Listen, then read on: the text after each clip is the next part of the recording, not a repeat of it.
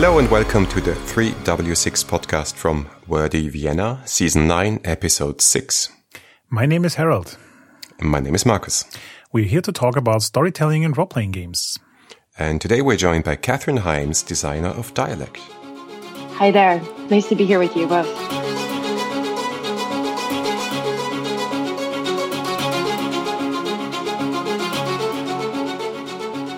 Welcome, Kathryn. Can you tell us a little bit about yourself and your game studio and your co designer as well, Thorny Games?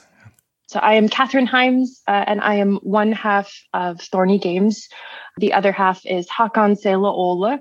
We are a indie story game analog game studio based out of Washington, D.C. We love making games that help people have experiences that would be hard to do without a rule set.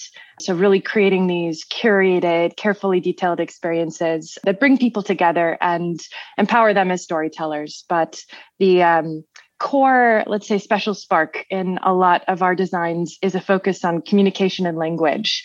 Language is a way to tell deeper stories about people, their connection with each other, their place in the world, the struggles they face, kind of the grand arcs of a small life and a big life and a culture.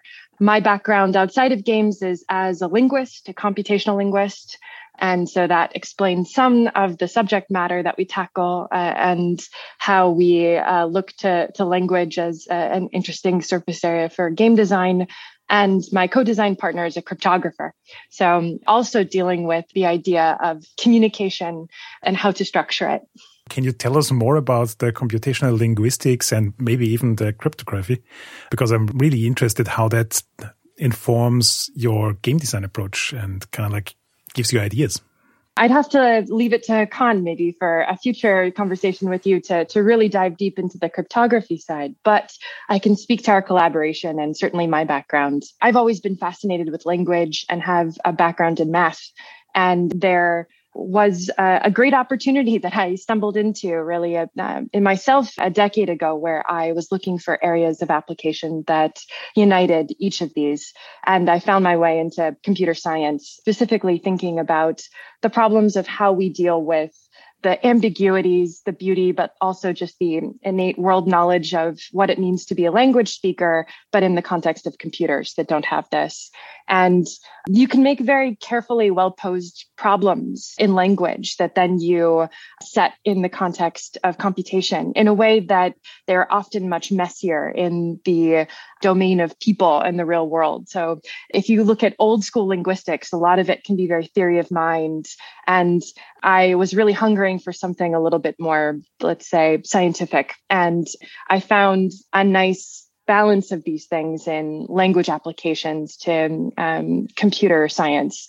And so myself, I worked in various areas of language technologies for, for quite a while. Um, machine translation, search online, how you represent meaning online, um, translation itself of different interfaces and how to do that at scale. And then when I think about cryptography and language, I think like for me as a linguist, language just becomes part of my worldview, the way the things I notice about people when I go to a place, even in this conversation, how we talk, like it's it's maybe what I delight in. And there's a lot to marvel at there. And from the perspective of a cryptographer, there's also a lot to marvel at when it comes to how to allow people to exchange information in different ways, especially when they have constraints or they don't want to reveal certain things about themselves or they want to be able to provably do something, accomplish some goal. And I think that there is, it can sound all very abstract uh, at a certain sense, but it can get very intimate and real and gritty and nitty very quickly. I like that element of it. And we try and bring that immediacy to the things we design. I sometimes regret that I didn't do that at university because we actually had a computational linguistics program at the University of Zurich in the 90s and I did uh, English linguistics, which was also really fun and really also informs my still my my background and also my gaming. Speaking of which, how did you end up in game design? So what what is your background in role playing games or story games? Yeah, well, great to know that I'm here with another linguist. Uh, now I know this conversation among kindred, but my background in games is someone who has played games all my life. I just I consider myself a playful person. I didn't have a deep background in Dungeons and Dragons, say, which is the often gateway game, at least for people in North America, into tabletop role playing. I played other games, but really uh, was deep into board gaming culture. Found a community of story gamers. And it was really just through this community that I found a new part of myself as a storyteller that was separate from the person that was like looking at systems and kind of thinking about them and figuring out how to win and my best strategy. But instead, thinking about how you can get a bunch of people to have an experience that wouldn't be possible without a game setting, really. And then the people themselves were so exciting. In particular, this was at Gen Con where I met these folks at Indie Games on Demand, very large gaming conference in Indianapolis. From there, it, it just became inevitable. It felt like to you know be part of the community was to start making. I'm really fascinated by all the topics you touched on because so my trade is user experience designer, and that means there's a lot of language involved as well and also a lot of thinking about patterns and systems. And you just talked a lot about the mathematical side of language and this like structural and scientific side. But at the same time, as a storyteller, language is a fantastic tool to touch emotions and talk about cultures and societies and everything. So it, it feels like language is something that ranges from one end of the spectrum to the other. So I'm, yeah. I'm kind of wondering now why we haven't have more games that are focused on on language things. it seems such an obvious fit. I agree, and I there's such a I, there's so such a rich history of let's say world uh, word puzzle games. People doing things like crosswords, you know, Scrabble, things like it. I think the other thing that's so fascinating about language, certainly as a designer, is you know you can really you, you design an experience, a, a, mindset that someone can have. I mean, this is used for good and for bad in so many contexts, where like you have a slogan that is can just worm its way into your brain and then uh, make you think about the world differently, or poetry, all these things. And I think that what is so neat about language is that we are all latently experts at it and it's only when you stop to take a moment and, and look deeply at it that you realize how complicated it is and how it's kind of deep into your internal machinery, but that also it can be exploited and that it's a little separate from who you are and how you think as well. And all of these make it a really fascinating thing to explore through through various kinds of interactive media, specifically games for me. So when you think back to the origin of dialect, do you still remember what elements of language motivated you to do this game? Yeah, definitely a feeling of language change and how language is something that is the artifacts, the offshoot, the residue of just people spending time together, especially people spending time together that feel some shared sense of bond or boundary.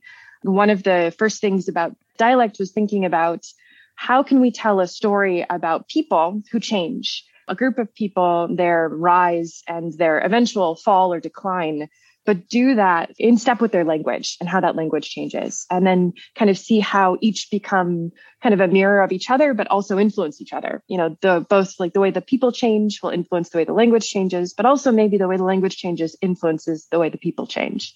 And that is something that I think we all experience always just as as language speakers. And you know we have the history of this conversation ourselves and what we've talked about but you know you think about your groups in school, your group at work, your family.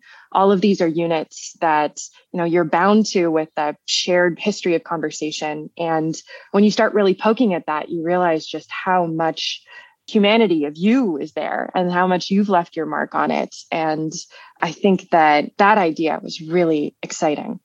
Did you also have like story games inspiration as a start of point? I mean, to that came to mind obviously were Microscope and maybe also Fiasco. Uh, we had Jason Morningstar on the on the podcast as well, and uh, there were it felt like some structural influences there. Absolutely. Yeah. Yeah, definitely. In terms of the game mechanics itself, there's so many games that kind of shape you at your point when you especially enter into this kind of community. The two games in particular that really stood out as inspiration were Microscope, the ability to be able to tell a story and history through these index cards. They're is such a magic in being able to get people to generate things for themselves within a structure that then you can play off of, which I think is so beautifully explored in Microscope. And then the other game that is so dear to me and that was so crucial for dialect is called is The Quiet Year by Avery Alder. The story of one quiet year before the apocalypse. And that is a beautiful game that is also GMless, uh, enables people to tell stories by collaboratively building a map. And so, really thinking, I think, about this map making that happens within the game of the Quiet Year definitely informed the way that we thought about how could we make a map of a people, but through language. And you see that influence all over dialect. How did you choose the terms and concepts for which the group will create new words? It's a good question because it's something that really needed to be iterated through playtesting a bunch. There's a time element that you have to think of that needs to be matched with the way that you prompt people through language and kind of scene prompts. So again, like the story ultimately that you're telling in dialect takes place within a setting and there's very many settings that are included in the core book. So maybe we're, you know, the first people to Mars, or we're boys at an English boarding school, or we're scoundrels on a dock, or what have you, many more. But for all of these, there's a story of uh, people coming together, things happening to them, you know, how they change through events that take place. And then ultimately in the end, uh, dissolution. This group will be no more. Uh, maybe they'll meet destruction. Maybe they'll meet, maybe they'll part ways. Maybe they'll go back to earth, whatever it might be. But this particular group will no longer be isolated. And in order to actually match language building with the storytelling, you needed to have connection and logic between the kinds of things that you introduce at different points in the story. So it would feel really out of step, for example, if you had a really basic thing that like a greeting or the way that you refer to a friend show up in the you know very last part of the game especially if you kind of think of it as being very core to the way you might have been interacting all along and so this kind of timing element was really critical uh, in matching just the way that the story needed to grow and that the language would need to change. The other thing about dialect is that once you start actually getting some terms that are matched to these story beats, you end up changing them a little bit as the game goes on and figuring out the right kind of starting material that would be fun to play with as you change and evolve and sometimes destroy. That was also something that was thought about with design, but that really had to be battle tested through through play. Uh, can you talk a bit about the uh, playtesting experience there? Was this something where you basically nailed the the core concept early on and then fine tuned it, or was it something where you changed directions a lot? Yeah, it's an it's an interesting question because I feel like we we also we playtest a lot when I talk to other uh, um, design studios that also make amazing things. Sometimes they playtest less and it's just, you know, to each their own. And so there was a huge long playtesting experience with dialect.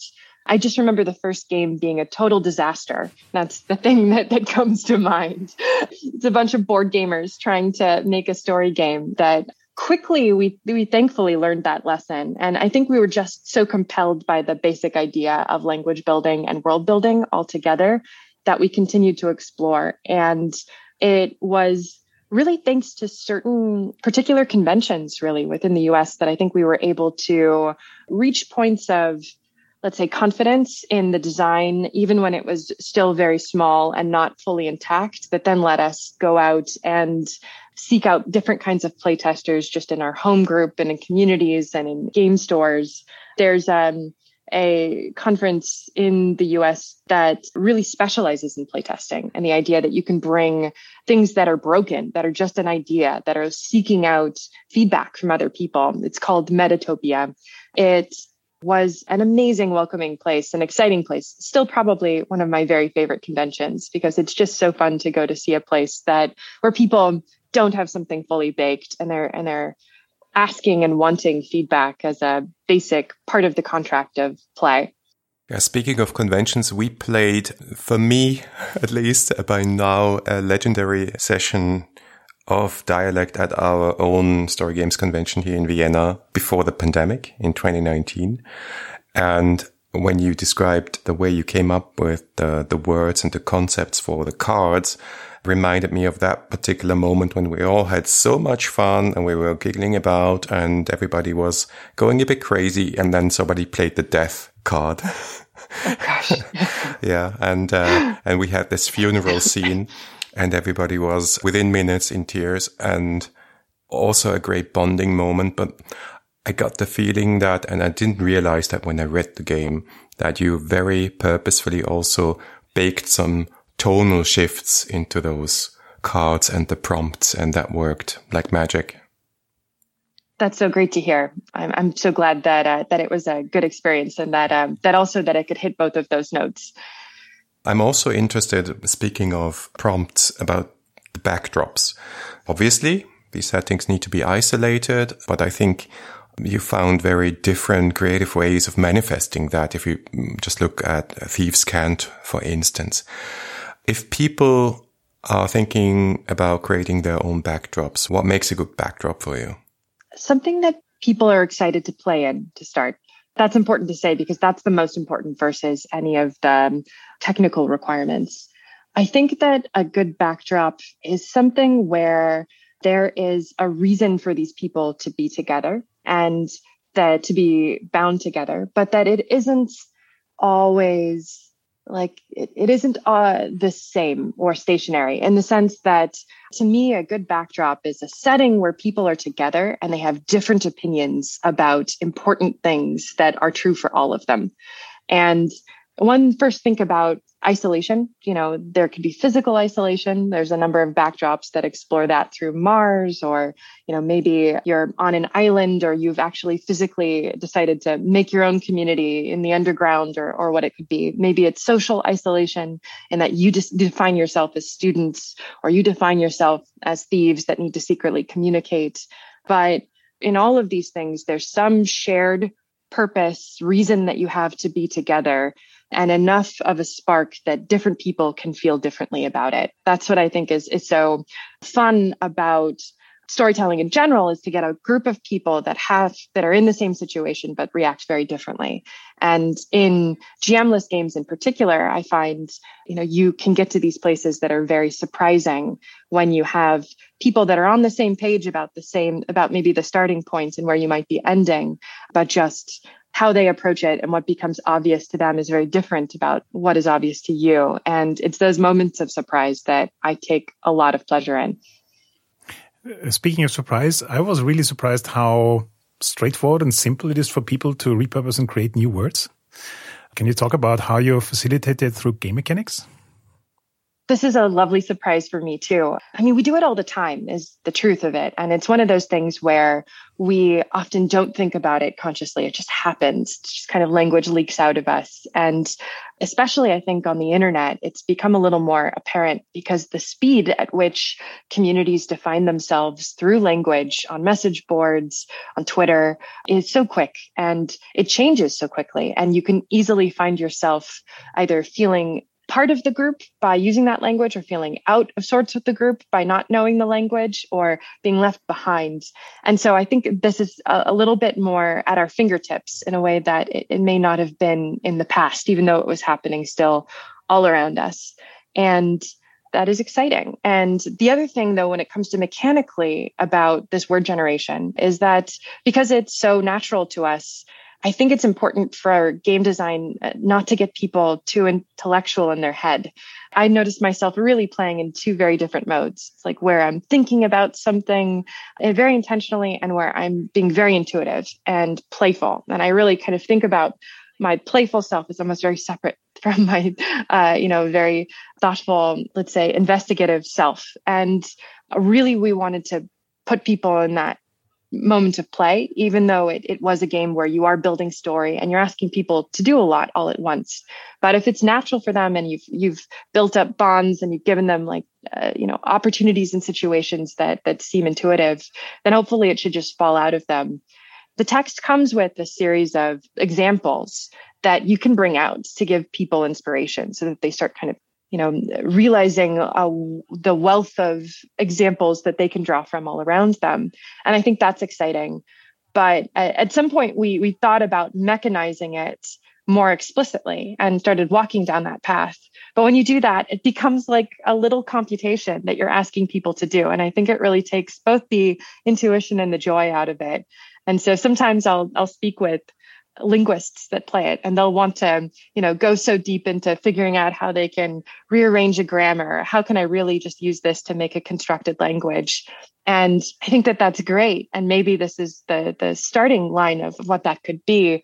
But really this game is meant to be played by anyone and everyone who wants to tell a good story and is interested in how language might be a part of it rather than than someone who is overly technical in these, let's say, typical one-shot GMless story games, if there is such a thing, it's always also a challenge to come up with a scene because mostly anything is possible. And that also makes it sometimes harder to come up with the right scene for this particular turn where you're supposed to come up with that scene. My feeling was also in contrast to microscope, which I found pretty demanding when it comes to creating those scenes. I felt based on the words and the prompts on the cards, those scenes came very naturally. Maybe also in your playtest, can you talk about how you found facilitating that in, in the game? I'm glad to hear that, that it came naturally. And it, it definitely is something that had, that, that was on our minds through playtesting a lot. One is thinking about like, what are the, you know, when you define a term that's uh, introduced through one of these cards, you really are moving a story in a particular direction, right? You know, if you have the idea of friend, like what's an interesting interaction with a friend that you might prompt with a scene that can be applicable in many cases. And then if you have the idea of a bad omen or death, like that will be a very different note to draw from. And it also kind of demands its own very particular scene that might come out of it.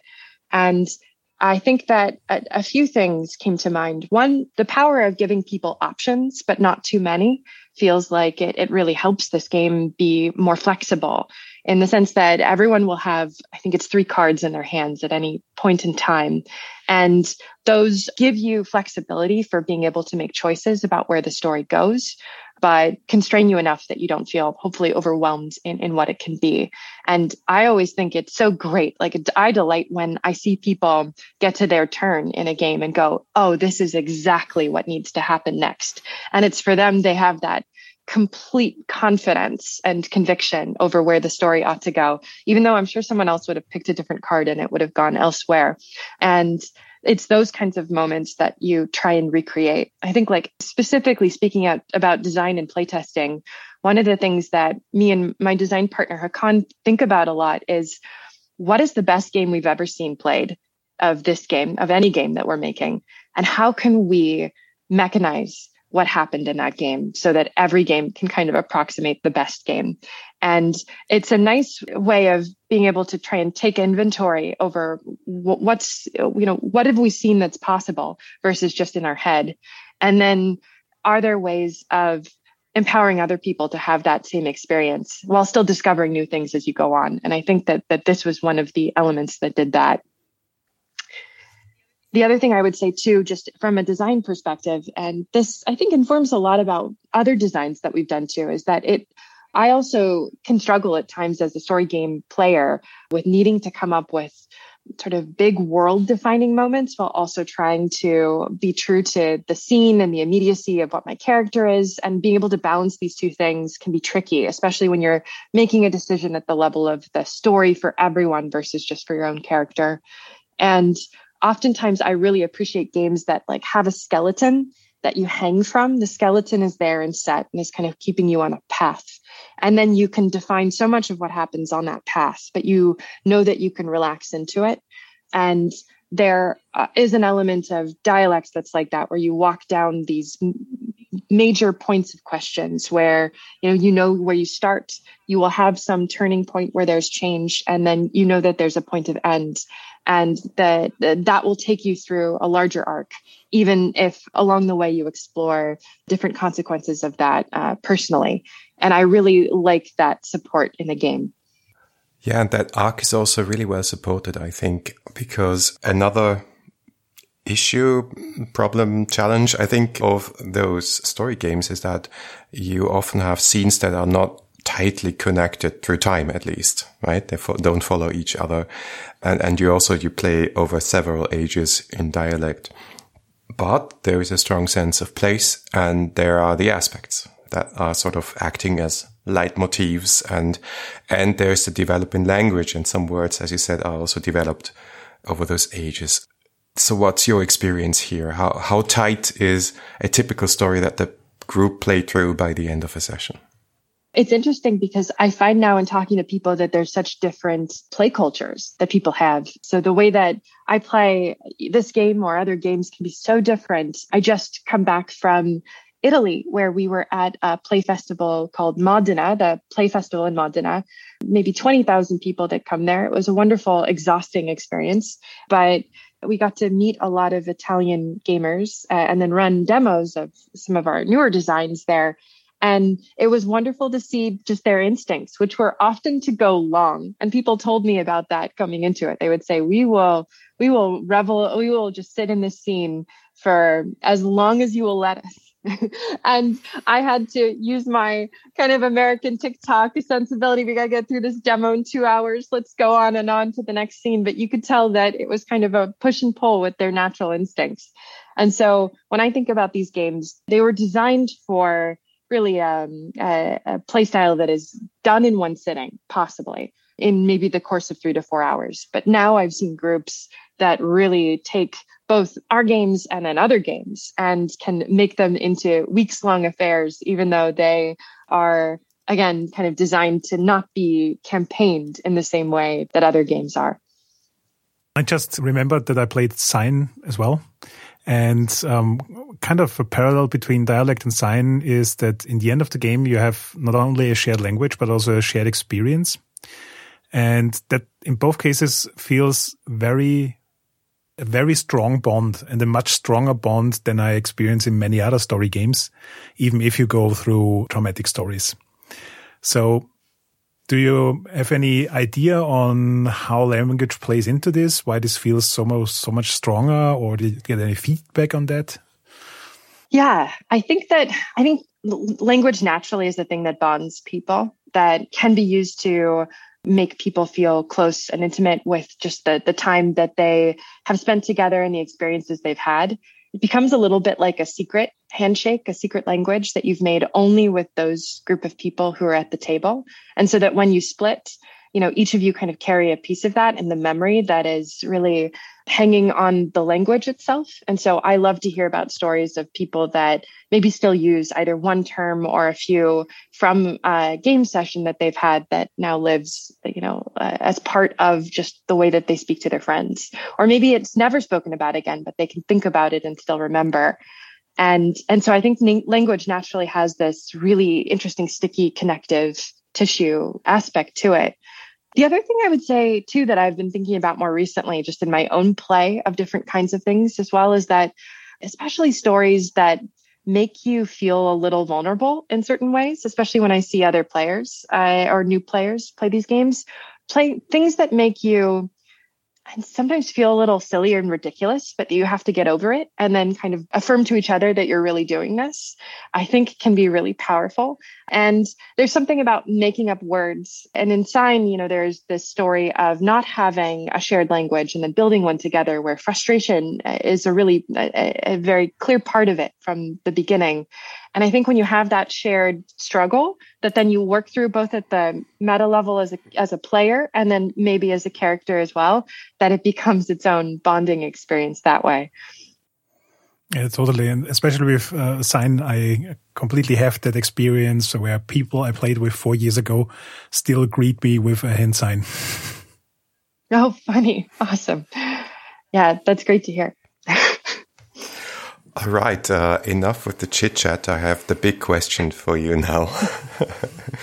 so, oh, yeah, whatever came before. yeah, that, that was irrelevant. No, um, dialect to me is really a game about language, society, and culture, and how they influence each other. So, the big question is, how do you stand on the nature versus nurture question? So can we Oh. change society by changing language or will language follow social changes? Oh, great question. And sometimes people talk to me about Sapir-Whorf hypothesis too. Yes, a Uh, pet peeve yes. of mine. yes, mine too. Mine too. Usually it always irks the linguists, I find. Yeah, at Uh, least the ones that are on the cognitive side. Yeah. Yeah, uh, I increasingly just I think of language as a as a tool of people, and that it's a tool that can stick around. And you know, we're shaped by our tools. And so, you know, if you give me a hammer, I'm going to think about nailing things, maybe, or it'll be more intuitive to me versus something else. But I think that it is something that follows, uh, or that uh, you know, humans change and language changes. And there is some degree of feedback that happens. Certainly, like when you are exposed to new ideas, new kinds of language, when you have words that help to explain a feeling, I think that it gives a spotlight to an idea, concept, an event. I think that language is powerful in that way of being able to frame how individually and collectively we, we think about things but to me it is still just a, it's a trailing indicator of of people and how they change and and of culture and and where it's going and and increasingly i think about it more as a tool in service of communication which maybe is a more deeper fundamental human need that goes beyond language itself as a tool. And in particular I, i've worked now in some projects with with people that have different kinds of struggle with language. In particular patients and people with aphasia. That's the loss of language often due to brain injury following stroke in the US, at least, it's gotten a little bit more media attention because Bruce Willis is um, an actor who recently came out with a diagnosis of aphasia.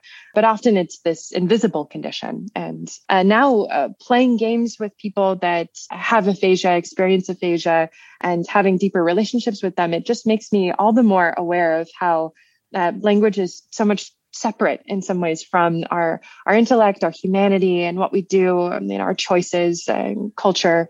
And it, it is a reflection of it, and it's certainly you know a tool for how we interact. But but we are so much more than that. I think we cannot follow up on that. it's a beautiful endpoint for the conversation. Thanks so much, Kathryn. That was really insightful. I learned a lot and also had some deeper insights into the game. I'm look, really, really looking forward to playing it again.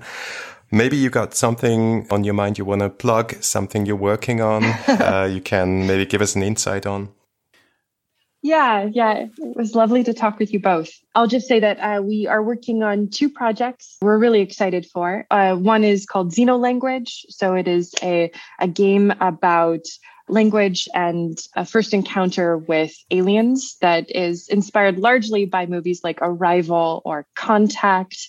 If you've seen either of those, but the idea of using language and symbols and meaning to have this experience with alien life.